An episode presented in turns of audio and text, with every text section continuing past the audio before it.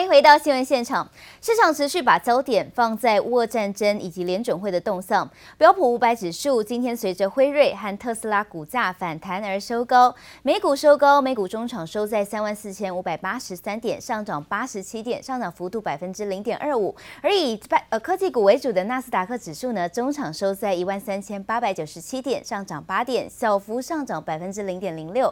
费城半导体指数呢，中场收在三千一百九十七点，上涨三点。上上涨幅度百分之零点一一；S n P 五百种指数收在四千五百点，上涨十九点，上涨幅度百分之零点四三。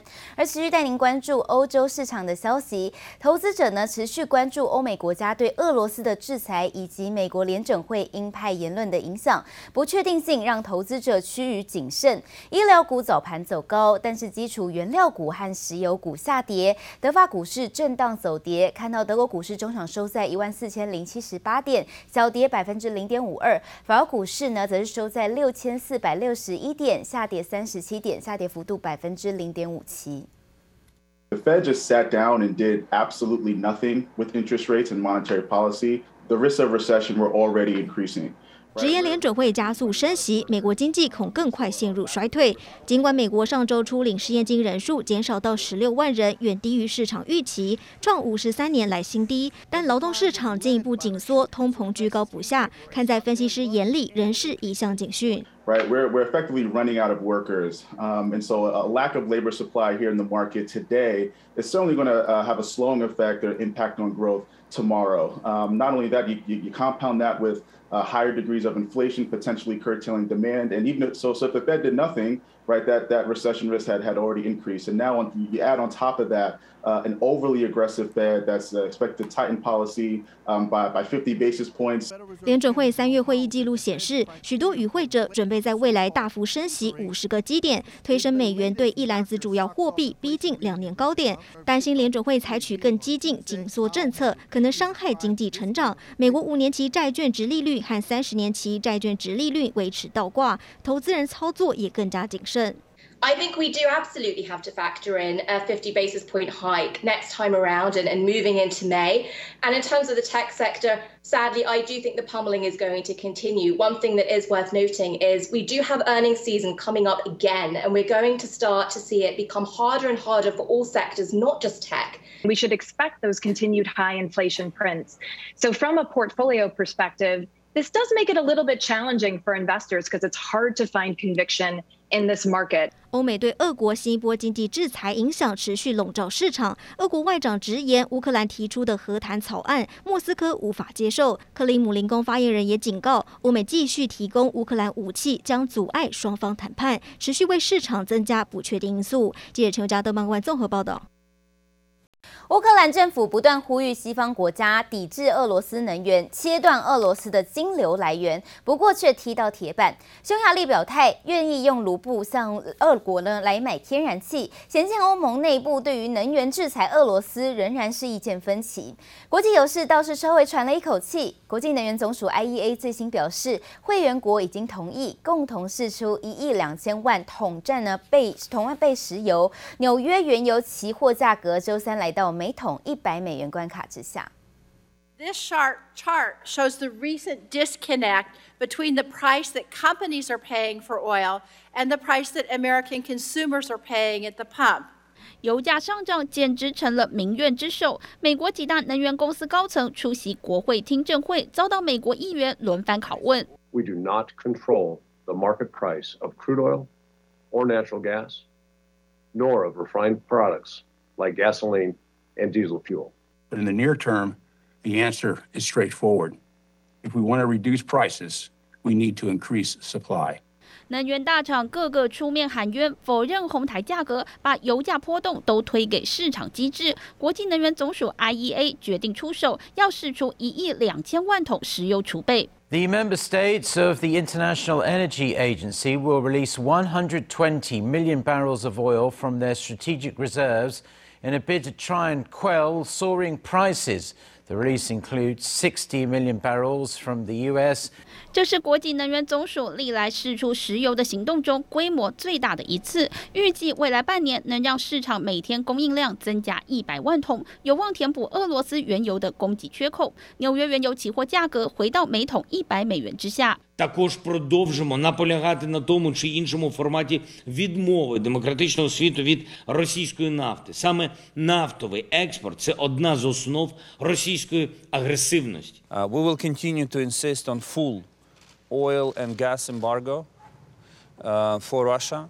乌克兰政府大力呼吁西方国家抵制俄罗斯石油和天然气，不过却被匈牙利打脸。匈牙利开了欧盟第一枪，宣布要用卢布购买俄国天然气。Szeretném aláhúzni, hogy az Európai Bizottságnak mi azt a szándékát, hogy itt valami fajta közös választ adjanak az 匈牙利选择置身事外，以巩固国内能源供应安全优先。连欧盟内部也有杂音，各国各自有盘算，制裁行动难以统一。记者王新文、林巧清综合报道。股神巴菲特又出手了，旗下波克夏公司买进惠普股票，价值约四十二亿美元，目前持有百分之十一点四股权，推升惠普周三盘后大涨将近百分之十。分析师指出，惠普近期股价本益比达到六倍，加上现金流量高，符合巴菲特的价值性选股。而台厂像是笔电代工族群以及远距办公相关的厂商，都渴望受惠。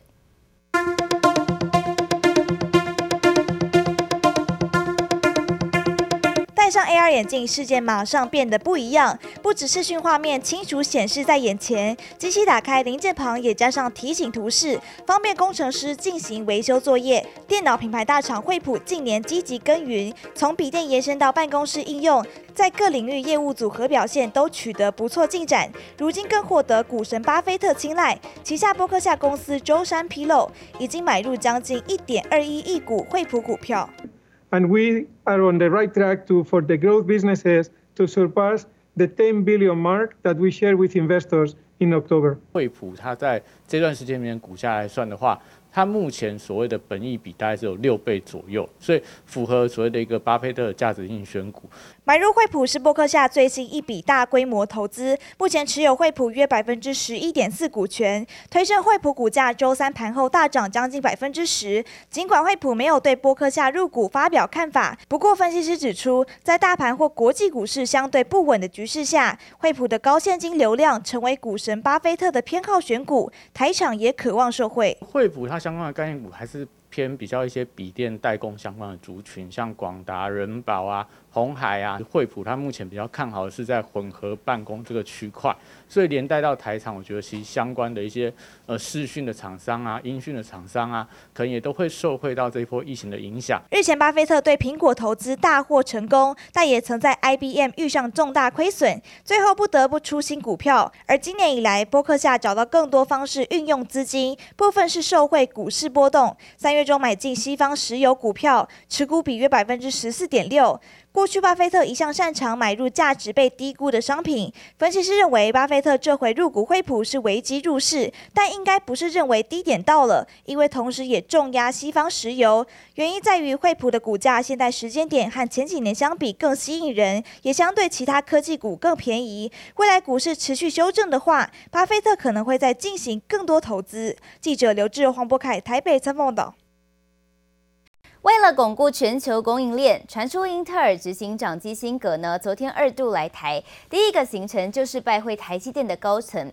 对此，英特尔不透露基辛格的行程，强调要促成供应链平衡和韧性，这些互动和会面都至关重要。台积电则不予回应。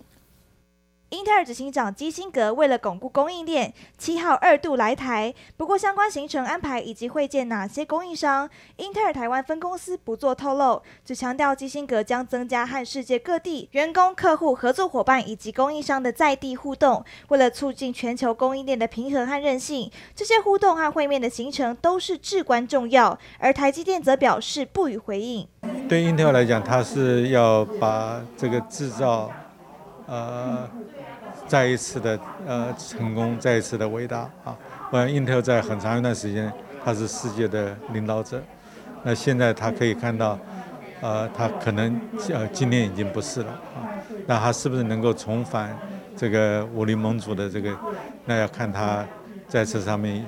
呃，下了多少功夫？业界专家指出，美国九零年代之后很少在半导体方面投入资源。经过二十年的发展，如今台湾变成领先地位，其实并不令人意外。全球大厂都是台积电大客户。ARM 投资副总裁谢宏辉观察，台积电更发挥母鸡带小鸡的作用，大幅提振台湾的半导体实力。台积电之所以很成功，它的呃，它的。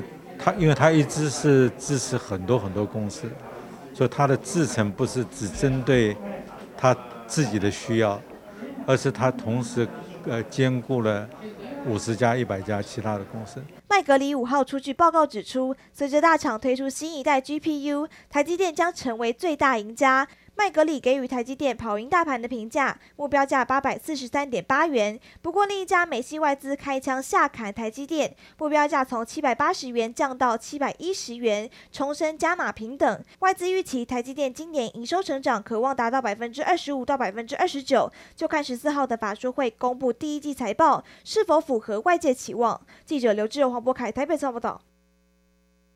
台股收到美国联准会议记录透露超鹰派的讯息，本土疫情升温的双重打击之下，外资昨天锁定金圆双雄联发科、阳明、鸿海等大型权值股，大举从台股提款了四百四十五亿元，冲击大盘重挫了三百四十三点，收在一万七千一百七十八点，一举呢是掼破了月线和年线，累计今年以来外资卖超金额已经高达了五千四百一十二亿。亿元超过去年全年卖超金额四千五百四十亿元。金管会昨天也公布，三月外资净汇出达到五十九点四一亿美元，换算超过新台币一千七百亿元，创下二零二零年三月之后近二十四个月最大的汇出量，也是史上单月第六大净汇出量。面对庞大外资的卖压，国家队昨天扩大加码低接，八大公股行库买超了一百零八亿元，以买超台积电三十六亿元最多，其次是联发科、联电与长荣，也买超阳明和红海。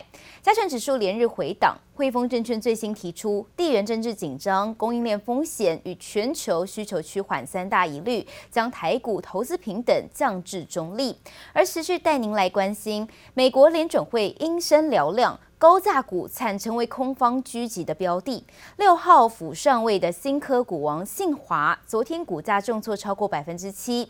前股王系利 KY、大力光同步大跌百分之四到百分之六。台股老中青三代股王齐杀，盘面九千金也是全数趴倒在地。高价高本一比股面临修正的压力，千金族群呢一片绿油油，市值共蒸发超过六百一十亿元。法人指出，台股短线转弱，高价股人气呢难以聚集，整体高本益比股市场青睐度也下降，投资人应该避开部分业绩成长动能消退、长期趋势向下、股价尚未站回年线关卡的个别高价股。美国联准会释放鹰派讯息，加上本土疫情急剧升温，内外夹击下，周四台股失守所有均线，中场下挫三百四十三点，收在一万七千一百七十八点。三大法人合计卖超五百亿元，其中外资更是大举从台股提款四百四十七亿。而外资新展集团也发表最新看法，指出台湾经济面临无二危机、油价上涨与疫情等四大考验。中国大陆。疫情的这个呃变化，对于台湾的供应链的这个呃冲击和影响，还有包括台湾本土疫情的这个变化。呃，那后面会不会有这个恶化的状况？是不是会制约到台湾的内需和这个民间消费的成长？